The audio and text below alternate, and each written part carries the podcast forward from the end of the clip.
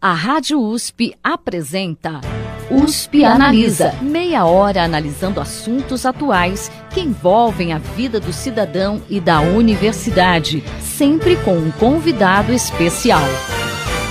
USP Analisa.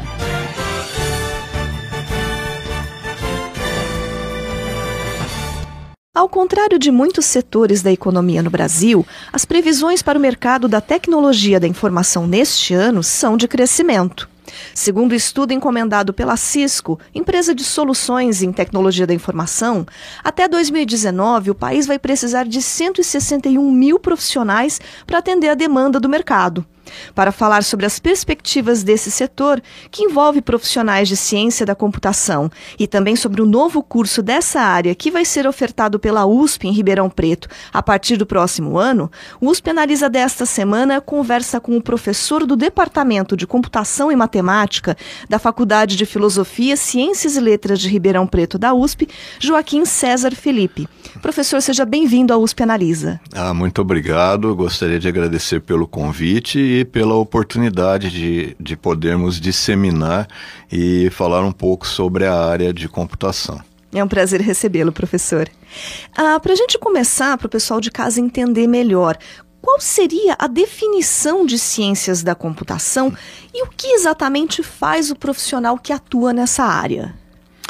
Bom, a ciência da computação, na sua definição clássica, pode ser entendida como a ciência que estuda a teoria, os processos e as tecnologias relacionadas ao projeto, ao funcionamento e às aplicações do computador. No momento atual, com a disseminação da informatização para equipamentos como aparelhos de TV, relógios, celulares, etc., de forma mais geral, nós podemos dizer que a ciência da computação lida com processamento digital, ou seja, a aquisição, a representação, o armazenamento, o acesso, a transmissão de dados por meio de dispositivos eletrônicos, assim como a transformação desses dados em informação e em conhecimento. O cientista da computação que, como é conhecido popularmente, o bacharel em ciência da computação, é o profissional responsável pelo desenvolvimento científico e tecnológico da computação. Ele pode atuar num âmbito mais conceitual, como pesquisador e desenvolvedor de novas teorias, métodos, linguagens e modelos computacionais, produzindo ferramentas para serem utilizadas por outros profissionais da área ou então pode atuar no âmbito mais tecnológico, como desenvolvedor de soluções de infraestrutura de software, envolvendo sistemas operacionais, bancos de dados, redes, sistemas móveis, automação, computação em nuvem, inteligência artificial e etc. A área de atuação prática do bacharel em ciência da computação é ampla, mas basicamente ele é o profissional que estuda problemas propõe e implementa soluções computacionais inovadoras em vários níveis de complexidade e em ambientes é, multidisciplinares, né, podendo interagir com outras categorias profissionais. Uh, o mercado de trabalho uh, o profissional pode encontrar tanto em instituições públicas como em empresas privadas, desempenhando funções de, bastante diversificadas, como, por exemplo, projetista de software, consultor de TI, que é tecnologia de informação, gerente de desenvolvimento, analista de suporte, administrador de base de dados e etc. O senhor comentou que ele pode interagir também com outras profissões, com outros profissionais. Que tipo de profissionais? É, aí isso envolve o conhecimento do ambiente onde os sistemas computacionais vão estar sendo aplicados. Então, por exemplo, se é, é, o, o, o cientista da computação está trabalhando em sistemas médicos ou em sistemas de saúde, ele deve conhecer muito bem os profissionais que vão utilizar os sistemas que ele desenvolve e o ambiente de utilização desses sistemas. Então, nesse sentido, é, é, é exigido desse profissional uma capacidade de interação num, num, nessa é, abordagem multidisciplinar. Bacana, professor. E quando a gente fala em mercado para profissionais né, de ciências da computação, ah, a gente sempre ouve previsões muito positivas, né, como a gente citou no começo. Ah, uhum. Na prática, isso realmente se confirma? É, na verdade a gente tem que, quando a gente vai falar em perspectivas, a gente tem que buscar as estatísticas, né? A gente tem que se basear em, em estatísticas. É, periodicamente, é, são publicadas por agências, fundações ou órgãos de imprensa pesquisas sobre mercado de trabalho, sobre cargos e sobre salários e cursos relacionados à computação.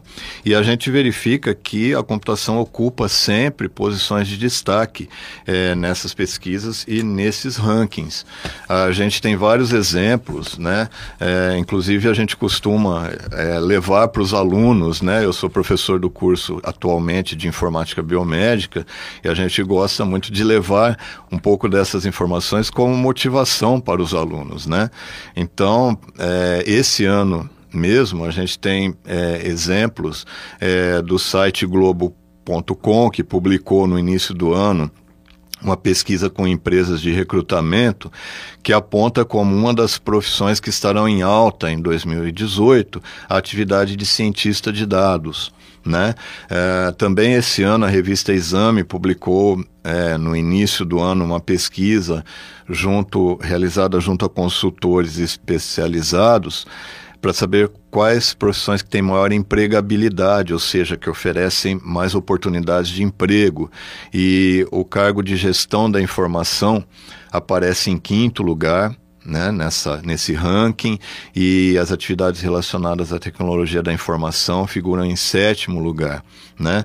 Também tem é, pesquisas que apontam a profissão de, de, de computação, as, as atividades né, relacionadas, as carreiras relacionadas à computação, como as que mais crescem no Brasil. Né? Temos uh, uma pesquisa do IPEA também. É, que mostra que, em termos de criação de novos cargos no mercado brasileiro, a, a carreira de analista de TI figura em primeiro lugar, assim, com, com o dobro de cargos é, é, oferecidos pelo, pela segunda colocada, que é a, a carreira de enfermagem. Então, muita, é, muitas é, informações estatísticas nos levam a crer que, embora, né, mesmo em meio a uma crise e, e a essa reativação lenta que está havendo é, na economia do país, uh, a carreira de computação sempre ocupa uma posição privilegiada. E por que, que a gente vê uma procura tão grande por esse tipo de profissional? É porque a sociedade está cada vez mais informatizada, né? A gente não consegue escapar disso, né, professor? Exatamente. São transformações estruturais que são evidenciadas pelo avanço do conhecimento científico e tecnológico, é, com a difusão da informatização que invadiu todos os setores produtivos, desde a saúde até a agricultura é, a importância da inovação como fonte de competitividade né, para as empresas, a globalização dos mercados, a convergência de diferentes tecnologias, tudo isso leva a uma dependência em relação aos sistemas informatizados. Uma dependência boa, porque na verdade eles trazem muitos benefícios, né? É, então, antes é, os sistemas, a informatização que era meio que opcional, agora ela passa a ser essencial para o funcionamento da produção, dos serviços e dos negócios. Então, em suma, a gente pode dizer que sem a informática a, a, as empresas não, não andam, né? As coisas acabam parando. Nem as empresas, nem, as, nem a economia do país também, né, professor? Exatamente. E qual que é o perfil que o mercado espera uh, desse profissional que está se formando? Em termos de capacitação técnica, eu acredito que os requisitos mais importantes estejam relacionados com a capacidade de propor e implementar soluções de qualidade. Para isto, o profissional deve, deverá possuir formação sólida em fundamentos de matemática, estatística e fundamentos de computação. Isso capacitará a gerar inovação para o mercado e conhecimento científico para a academia, caso ele decida permanecer na academia e, e trabalhar com pesquisa. É importante também possuir visão global e interdisciplinar dos sistemas e isso se caracteriza por meio do conhecimento e do domínio dos ambientes de aplicação, como a gente citou e exemplificou agora há pouco. Além disso, eu acredito que algumas características pessoais são relevantes ou até mesmo essenciais para atuação na área, como, por exemplo, a capacidade de trabalhar em equipe, porque em computação pouca coisa acontece no plano individual, os projetos são sempre desenvolvidos por equipes, é, formadas por pessoas que podem ocupar ou não o mesmo espaço físico, inclusive. É, outra característica é a criatividade, porque ela é responsável pela geração da inovação, né? E também nos perfis ideais que a gente encontra, né, que são buscados pelas empresas, é, sempre figuram capacidade de liderança, é, visão de mercado, resiliência, que é a capacidade é, de se adaptar a mudanças e a novas situações, e que o profissional ah, seja, é, esteja empenhado em assumir os valores da empresa, em outras palavras, que vista a camisa da empresa. Tá certo, professor. E o que, que, a gente pode falar um pouquinho a respeito do mercado para ciências da computação aqui em Ribeirão Preto? A gente tem um pouco esse perfil mais ligado à saúde, né, em relação à economia da cidade. É, o mercado de ciências da computação aqui, ele segue a tendência do mercado nacional? Olha, eu diria que o mercado para computação em Ribeirão Preto ocupa uma posição de destaque a nível nacional. A região é um, é um importante polo nacional de tecnologia de informação. Segundo a informação fornecida pelo PISO, que é o Polo Industrial de Software, que existe e que se localiza dentro do Parque Supera, aqui no campus da USP, a macro-região de Ribeirão Preto está entre as 20 regiões que mais empregam profissionais de TI na indústria brasileira de software. Atualmente, a, re a, região engloba aproximadamente 100 empresas desenvolvedoras de software e produtos de valor agregado. Elas empregam mais de 2 mil profissionais e produzem principalmente sistemas de gestão que são utilizados em diferentes segmentos de negócios, tais como atacadistas, hospitais e gestão pública.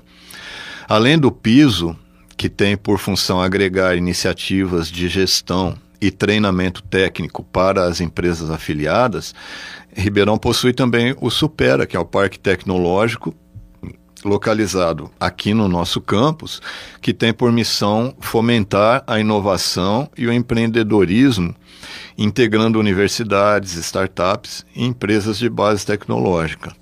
E a gente falou um pouquinho a respeito do perfil que o mercado espera desse profissional, mas de forma geral, como que a gente pode dizer que está a formação do estudante dessa área? Ah, ela está adequada ao que as empresas esperam desses profissionais? Bom, aí a formação depende da escola né, e do curso. As universidades públicas, como, assim como algumas particulares, oferecem formação de excelência na área de computação. De forma geral, as competências que se pretende formar no aluno são raciocínio lógico e matemático, domínio de conceitos matemáticos e estatísticos básicos, domínio de fundamentos de programação e de hardware, conhecimento de paradigmas de programação, domínio de técnicas de desenvolvimento de software, domínio de tecnologias computacionais, redes, inteligência artificial, bancos de dados, sistemas operacionais e capacidade de desenvolver aplicações para diversas áreas. Embora existam diretrizes curriculares nacionais estabelecidas pelo MEC para todos os cursos né, é, de nível superior no Brasil, as instituições têm relativa liberdade para estabelecer as suas grades curriculares. Então, assim, isso gera uma diversidade né, entre as grades dos diferentes cursos de computação, e diante dessa diversidade, as empresas acabam por eleger e preferir cursos cujos conteúdos formativos estejam mais ajustados às suas necessidades específicas. Tá certo, professor. E recentemente, né, falando um pouco de formação, a, USP anunciou que vai oferecer um curso de ciências da computação aqui no campus de Ribeirão Preto a partir do ano que vem. Uh, o senhor é presidente da comissão de graduação lá da Faculdade de Filosofia, Ciências e Letras de Ribeirão Preto da USP e também, lógico, é, professor do Departamento de Computação e Matemática. Esteve envolvido diretamente com a criação desse curso. Qual que é a razão dessa decisão da USP? Olha, eu diria que a principal razão para a criação do curso de Ciência da Computação da Faculdade de Filosofia reside na intenção de estreitar a aproximação da, USP com a sociedade. Há duas, existem duas demandas regionais bastante claras. Uma demanda de mercado, gerada pela existência de grande quantidade de empresas de solução, é, de soluções computacionais e da existência do polo é, de software, como eu citei agora há pouco, e que necessitam de mão de obra qualificada. E uma demanda, uma outra demanda, é, que é social, é aquela que a gente observa é, no fato de haver seis cursos de computação na cidade de Ribeirão Preto, somente aqui na cidade de Ribeirão Preto, todos em instituições particulares, pagos. Então a gente entende que oferecer um curso de qualidade, gratuito, né, pela com a qualidade da USP por uma universidade pública, vem de encontro a, a, a, um dos objetivos da nossa universidade, que é estar em consonância com os anseios da sociedade. Uh, ao mesmo tempo, a USP vem analisando a possibilidade de realocação de vagas de cursos que apresentam baixa procura, realocando vagas para cursos com maior demanda. Foi o que aconteceu no processo de reformulação do curso de informática biomédica, que era em unidades da Faculdade de Filosofia com a Faculdade de Medicina de Ribeirão Preto e passou a ser gerido pela Faculdade de Medicina. O curso de Informática Biomédica teve a migração de 20 vagas para esse novo curso de Ciência da Computação, né? E com a reformulação, o curso de Informática Biomédica deverá tornar-se mais atrativo e mantendo a interação com esse nosso novo curso de Ciência da Computação, por meio do oferecimento de disciplinas em comum aos alunos dos dois cursos, e com isso foi possível a criação desse novo curso é, oferecendo 20 vagas para os ingressantes. Futuramente, observando a procura que o curso terá, nós pretendemos é, ampliar esse número de vagas e o mesmo podendo acontecer com o curso de informática biomédica. Tá certo, professor. Ah, já existem outros dois cursos né, de ciências da computação na universidade, é, em outros campi, né? Um no Instituto de Ciências Matemáticas e de Computação lá em São Carlos e outro no Instituto de Matemática e Estatística em São Paulo. Qual que é a diferença em termos de currículo entre esses cursos e o que vocês vão oferecer aqui? Ambos os cursos, o do IME e o do ICMC, são cursos de excelência, né, já tradicionais e eles apresentam diferenças entre si relativamente relevantes. Em bases gerais, o curso do IME, que acaba de ter seu currículo reformulado, é um curso de oito semestres, né, de duração de quatro anos, com carga horária reduzida seguindo uma tendência mundial para estruturas curriculares de curso de graduação. Essa carga reduzida tem por objetivo permitir ao aluno participar de outras atividades de formação extra-classe, que são importantes para sua, para sua formação pessoal. A carga horária total do curso do IME é, é, é em torno de 3.200 horas, que representa o mínimo exigido pelas diretrizes curriculares do MEC. Além disso, uma parte razoável é, é de, dessa carga horária é dedicada a disciplinas optativas eletivas, mantendo obrigatórias apenas as de fundamentos de matemática, basicamente, e de computação. É, isso leva a perfis de formação personalizados, em que cada aluno pode escolher disciplinas que levam a uma formação em áreas do seu interesse. Por outro lado, o curso pode esse curso pode formar egressos é, com um pouco conhecimento em tecnologias computacionais básicas, como redes e bancos de dados. Já o curso de computação, de ciência da computação do ICMC, ele tem duração de 10 semestres e é bastante robusto em termos de carga horária. São cerca de 4.400 horas em disciplinas e mais 600 horas de estágio. O curso é também mais rígido, oferecendo disciplinas obrigatórias nas principais áreas e tecnologias computacionais de forma relativamente aprofundada.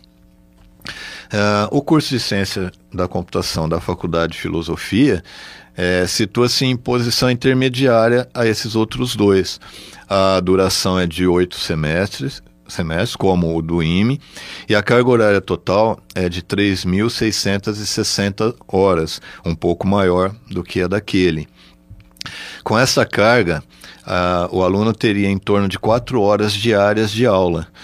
Com isso, a gente é, objetiva permitir ao aluno participar de outras atividades ao longo de sua trajetória de formação, como estágios, iniciação científica, empresa júnior, centro estudantil, representação estudantil, eventos técnicos, científicos, monitoria e etc., que são de importância fundamental para a sua formação pessoal, como eu disse agora há pouco.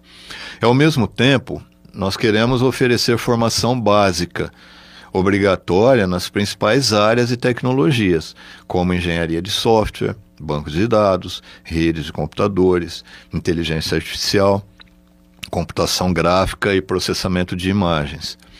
Uh, as disciplinas do nosso curso são organizadas em eixos formativos, obje objetivando atingir as competências que estão estabelecidas no projeto pedagógico do curso.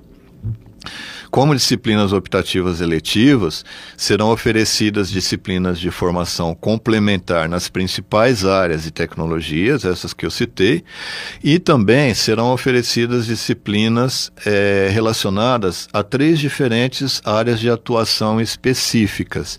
Uh, aplicações em negócios, por meio de algumas disciplinas que, oferecidas pela FEA, de Ribeirão Preto, Sistemas de saúde, por meio de, disciplinas oferecidas pela Faculdade de Medicina de Ribeirão Preto, e aplicações em física médica, oferecidas pelo Departamento de Física da nossa Faculdade de, de Filosofia, Ciências e Letras.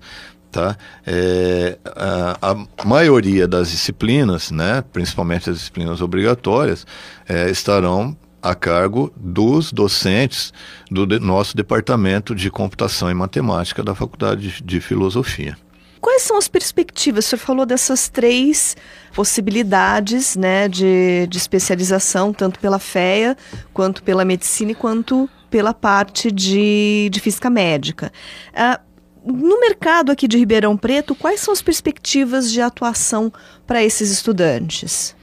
É, a, a formação que a gente é, está oferecendo deverá contemplar um perfil com sólido embasamento conceitual, domínio do processo de produção de sistemas computacionais, domínio das principais tecnologias computacionais e capacidade de analisar e propor soluções aplicadas assim é, como o conhecimento dos, dos, princípios éticos né, que regem a atuação profissional e acadêmica. É, nesse nosso curso, as competências e habilidades desenvolvidas pelos egressos os habilitam a atuar nas atividades consagradas para um profissional de ciência da computação, a saber, em instituições de natureza pública ou privada, de diferentes ramos de atividades, eh, desempenhando atividades relacionadas às diferentes tecnologias computacionais, criando soluções para desenvolvimento, implementação e gerenciamento de sistemas computacionais des, podendo desempenhar funções de analista de sistemas, projetista de software, analista de suporte de sistemas, consultor de tecnologia de informação, cargos de chefia intermediária e superior.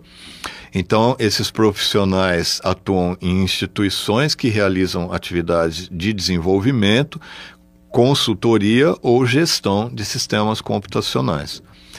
Considerando-se também o contexto de forte atuação científica provida provido pela USP, é, juntamente com a formação oferecida em atividades extracurriculares, o nosso egresso estará também preparado para atuar no ambiente de pesquisa. Além dessas áreas, as disciplinas optativas, como eu falei, é, oferecidas, trazem conhecimentos adicionais que os capacitam a atuar em áreas de algumas áreas de aplicações específicas. Tá certo, professor. Bom, então a gente dá as boas-vindas a esse novo curso. Esperamos que tenha sucesso aqui em Ribeirão Preto e que o mercado absorva todos esses profissionais que vão ser formados aqui pela USP. Ah, que bom. Esperamos que sim. Estamos trabalhando para isso e novamente eu agradeço pela oportunidade de estar aqui podendo falar um pouco e divulgar esse nosso novo curso. Obrigada, professor. Bom, nós estivemos hoje com o professor da Faculdade de Filosofia, Ciências e Letras de Ribeirão Preto da USP, né, do Departamento de Computação e Matemática, professor Joaquim César Felipe. Muito obrigada pela sua participação, professor. Obrigado. O USP Analisa de hoje fica por aqui. Até a próxima semana.